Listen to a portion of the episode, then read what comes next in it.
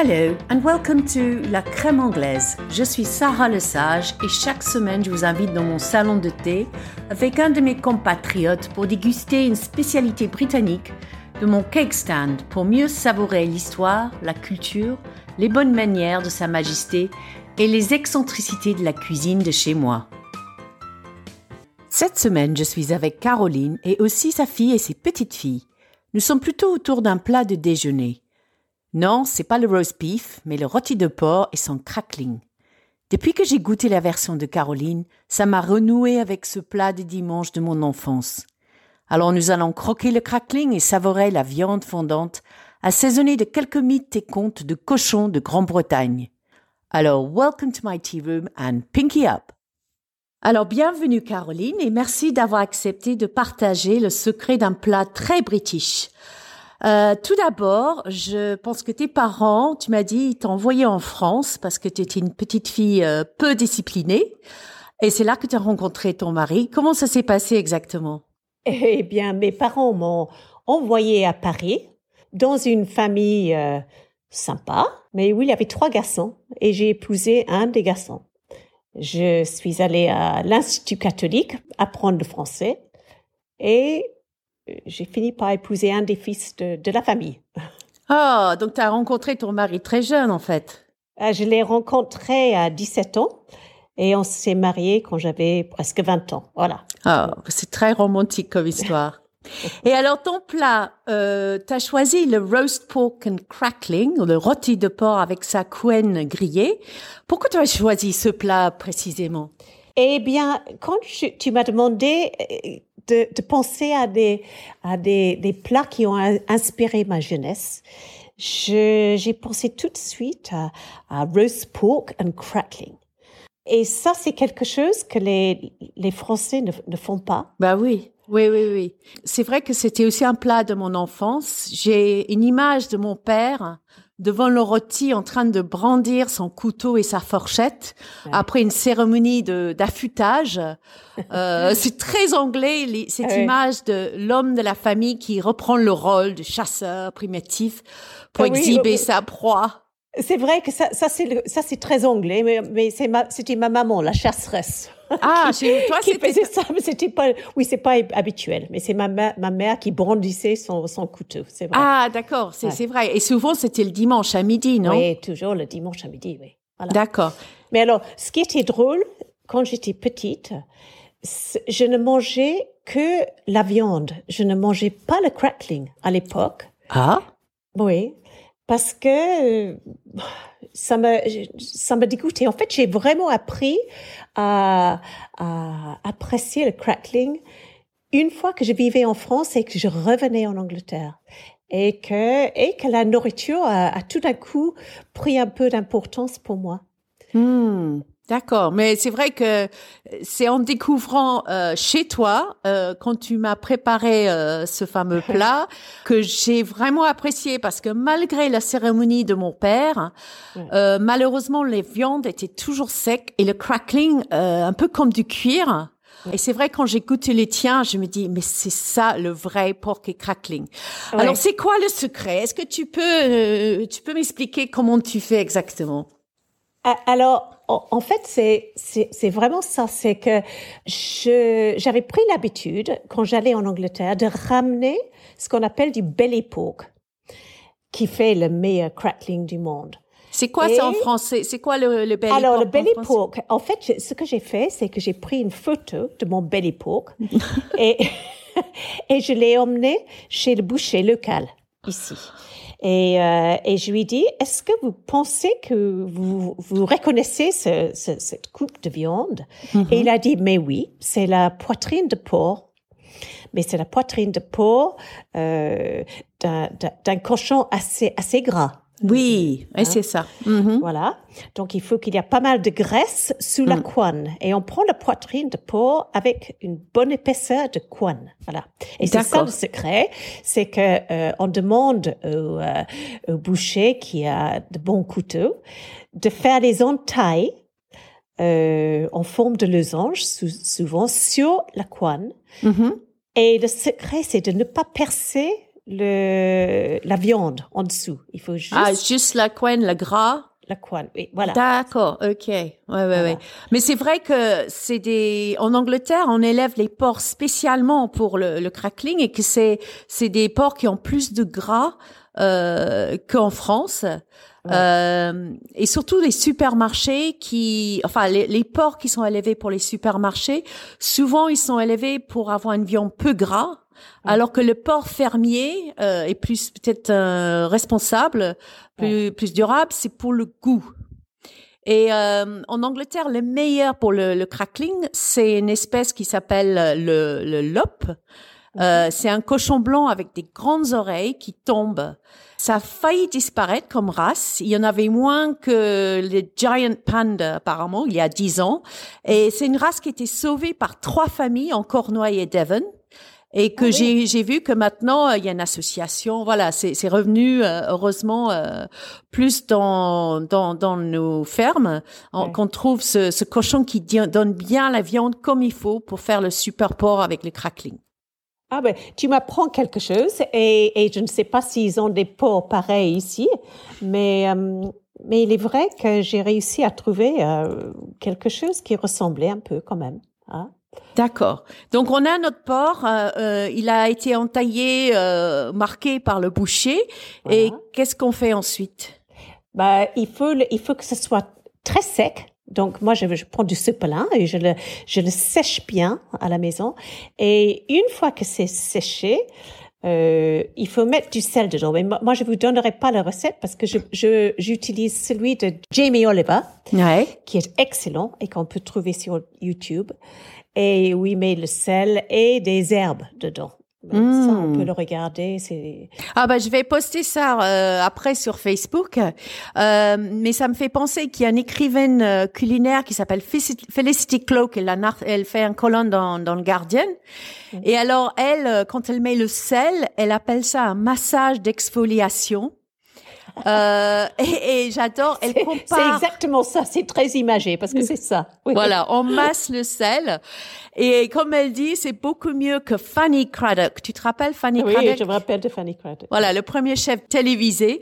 Alors elle, elle conseillait de frotter le sel comme sur le visage de son pire ennemi. et en plus, euh, juste pour terminer sur euh, sur ça, le Felicity, euh, elle prend pour tu parles de la vraiment avoir la la, la peau sèche, elle prend un sèche-cheveux à la couenne pour vraiment le sécher. Oui, j'ai entendu ça aussi. Ça, c'est vraiment très sophistiqué. J'avoue que j'ai pas fait. Hein. Je sais pas sophistiqué d'avoir le sèche-cheveux dans la cuisine, mais bon.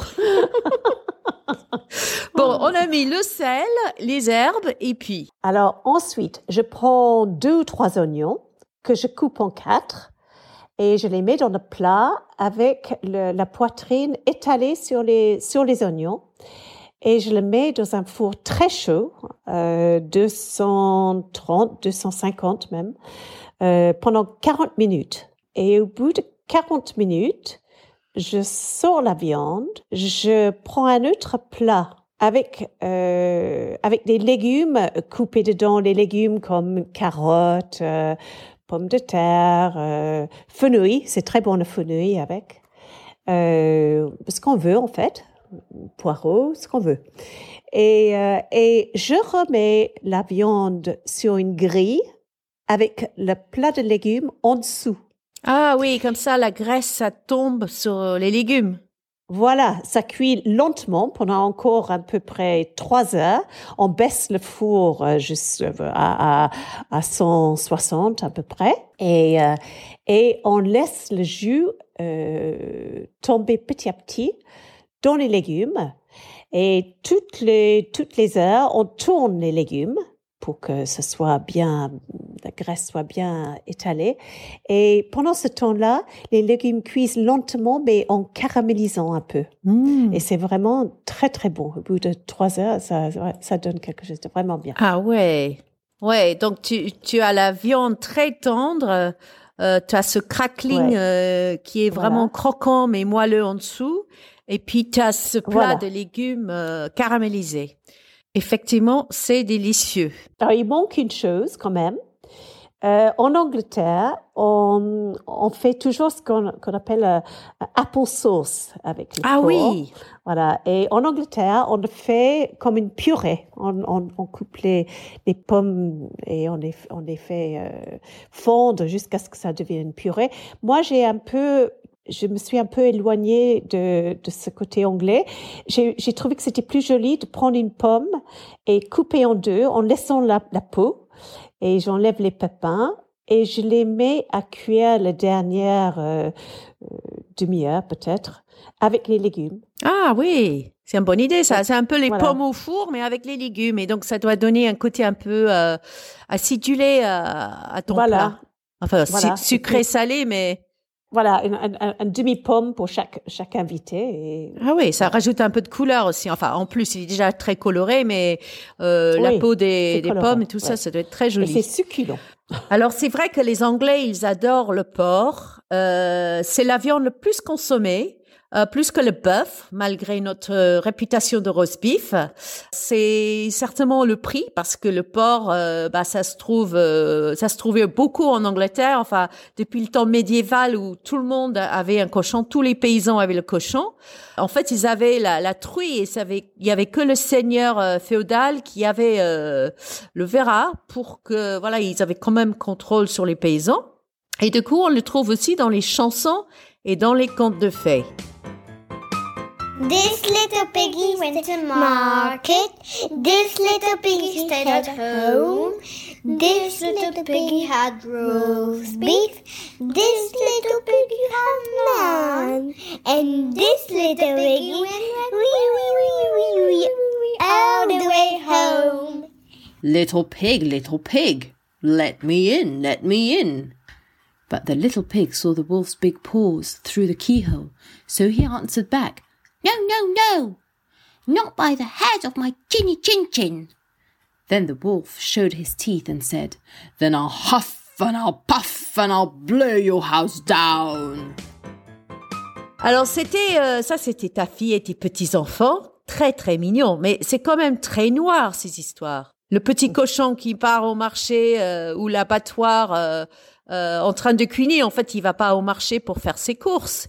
Ah non, il y va pour être bouffé, oui. Et on, on l'entend euh, cuiner. Oui, oui, oui, oui, oui. C'est le bruit qu'il fait euh, parce qu'il sait qu'il va être euh, mangé. et puis on a aussi le référence au, au, fait que le porc il mange du tout. Parce que dans le, le cantine, il mange le bœuf et dans l'histoire, il mange le loup. Alors, comme on est sur les contes, j'ai trouvé un légende, le légende du crackling. Alors, c'était trouvé dans le livre de 1915 de l'écrivaine culinaire Mrs. Beaton, oui, qui était euh, quand même le bible pour nos mamans, euh, à la fois de la cuisine anglaise et la gestion Ouais. du ménage. Et l'étiquette, je crois. Et l'étiquette, les bonnes manières. Et moi, je la voyais toujours comme euh, une femme d'un certain âge avec une belle poitrine, mais en fait, euh, pas du tout. Elle avait 29 ans seulement quand elle est morte. Elle est décédée dans les couches euh, très très jeune. Euh, mais en tout cas, le légende du crackling, c'est euh, ça se passe huit siècles avant Jésus-Christ, donc c'est très très ancien, euh, où un paysan a découvert que sa porcherie avait pris feu et que tous les cochons étaient morts. Et en touchant le corps euh, brûlé d'un cochon, euh, il y a un morceau de la peau qui s'est détaché. Euh, et je ne sais pas pourquoi, mais il est mis dans sa bouche. Et il est tombé en extase devant le goût. Et plus tard, en dépression, parce qu'il avait fini de manger le cochon, il n'y en avait plus. Et du coup, il a commencé à mettre systématiquement le feu à sa porcherie. Euh, chaque fois, il avait un cochon, il brûlait pour que voilà, il se retrouve euh, ce, ce crackling de nouveau. Et ça finit que ses voisins se sont plaignés, ils vont au tribunal et pour éviter une peine lourde, il invite le tribunal à sa porcherie qui brûlait encore, hein, lentement. Et là, il Oui, oui. bon. Et là, il les a invités euh, à goûter le pot, euh, la coin de son cochon. Et là, les juges, ils l'embrassent avec des larmes de gratitude et ils ont même édifié un statut à son nom. Ah, c'est super, je connaissais pas ça. Voilà. Et pareil, quand j'ai écouté ton roast pork et crackling, roast pork, c'est vrai que j'avais un peu le même sentiment. Alors, pour finir avec le crackling, euh, il y a quand même nos pork scratchings aussi. Euh, alors, ça, c'est des petits bouts de co- euh, coin qu'on trouve euh, dans les sachets dans les pubs, qui, qui se prend avec une bonne bière. Euh, C'était très populaire avec les travailleurs pendant la période industrielle en Angleterre, surtout dans le Nord, euh, parce qu'il y avait tellement très peu de, à manger et donc euh, on mangeait tout ce qu'on pouvait et donc le- la, la peau de porc bah ça c'était pas cher. On le grillait on coupait en petits morceaux et on vendait dans les petits cornets. Ah oui, j'imagine, ça nourrissait son homme en plus. ouais. voilà. Et on, on trouve quand même en France en- dans différentes régions et sous des noms différents comme euh, les gratons euh, les griandes les fritons les rions. Et même euh, je crois que ça se prononce les guébous en Bourgogne. Jamais vu ça, mais bon. Bon, alors, après ce bon plat, Caroline, euh, peux-tu me raconter ton faux pas culinaire, un moment euh, de gêne, de malentendu? Oui, quand tu m'as demandé si j'avais des moments euh, horribles dans mes, mes expériences culinaires, j'en ai une qui est revenue tout de suite parce que je n'ai toujours pas digéré. Euh, juste en arrivant après notre mariage en France, je voulais montrer aux Français comment les, cuis- les, Anglaises savaient faire la bonne cuisine. Et j'ai décidé de faire un coronation chicken. Je sais pas si tu Ah. la connais. Ah ouais, un, très bon plat. Ben, c'est bon, c'est un bon plat. C'est le, le plat que euh, euh, tous les adolescents anglais euh, de mon époque en tout cas faisaient quand ils avaient beaucoup de monde pour euh, pour, une fête ou quelque chose. Et ça s'appelait Coronation Chicken parce que c'était quelque chose qu'on a inventé pour euh, pour célébrer le, le couronnement de la reine en, en 1952. Et depuis, il y a des générations de, de jeunes qui ont fait ce plat. Alors, je me suis lancée et on prend des poulets quand c'est, ils sont bouillis en fait. On les, on les fait bouillir dans un, Ah bon oui, dans une espèce de Ça commence très mal, Caroline. sais, je sais, j'ai évité de dire que c'était de la viande bouillie, mais c'est quand même de la viande bouillie dans un bouillon. Et une fois qu'on l'a cuit, on, euh, on enlève les morceaux de poulet qui sont très tendres quand même, les morceaux de poulet. Et moi, je les- l'avais fait en tout petits morceaux, vraiment tout petits morceaux. Et, et puis on prend de la mayonnaise et on ajoute un peu de curry, je crois, euh, des, des, des, des oignons. Et puis, je crois que j'avais mis des bouts de tomates aussi. Et en fait, j'ai tout mélangé. Et j'ai présenté mon plat euh, assez fier. Et puis, il y a quelqu'un qui m'a dit, mais Caroline, ça ressemble à, du vomi. Et quand, j'ai regardé, je me suis dit, mais en fait, c'est vrai. C'était vraiment, vraiment pas appétissant. Mais, euh, et maintenant, je, le, je l'arrange différemment. Je, je, je mélange moins et je mets un peu de persil, un peu de verdure. euh, euh, je fais des morceaux un peu plus gros et je, je, je pas autant. Donc, ça, ça fait, c'est pas aussi, euh, voilà. Mais c'est bon, c'est bon. Même si c'est pas très, très joli, mais c'est pas très joli à voir, c'est vrai. Mais ça dépend, mais c'est vrai, c'est un peu risqué. Moi, j'aime beaucoup ce plat, mais j'évite de raconter ce qui est dedans Oui. parce que je pense que on met aussi un peu de confiture de mangue. Ah ou oui, de tu as raison. Mais de la dedans, voilà. confiture d'abricot, c'est vrai. ça fait vraiment dégueulasse. Mais en fait, il faut le goûter pour savoir, c'est assez bon. C'est ce mélange de sucré salé, un plat un peu asiatique. Ouais, ouais. Euh, et voilà. Et surtout en été, moi, j'associe ça avec euh, des pique-niques. On peut faire des sandwichs avec. Mais c'est vrai que ça fait très, très peur. Et je comprends que ça nous a donné, ça contribue à notre réputation Oui. de, de, de- d'une cuisine euh, pas très bonne. Bon, mais merci Caroline, surtout de m'avoir fait redécouvrir ce porc et ce crackling tellement plus tendreux, tendre et savoureux que de mon enfance. Et j'ai hâte que tu m'invites de nouveau. When you like, Sarah. C'est quand tu veux. Merci d'avoir écouté la crème anglaise. Vous pouvez trouver la vidéo pour préparer le roast pork et crackling de Jamie Oliver sur ma page Facebook. Si vous avez aimé cet épisode, merci de partager, liker et noter sur Facebook et Instagram. Vous pouvez aussi vous abonner sur Spotify, Apple et Google Podcasts. La prochaine fois, nous serons avec Anna, avec des gâteaux très colorés sur mon cake stand. J'espère vous retrouver pour ce nouvel épisode. Alors cheerio and see you soon.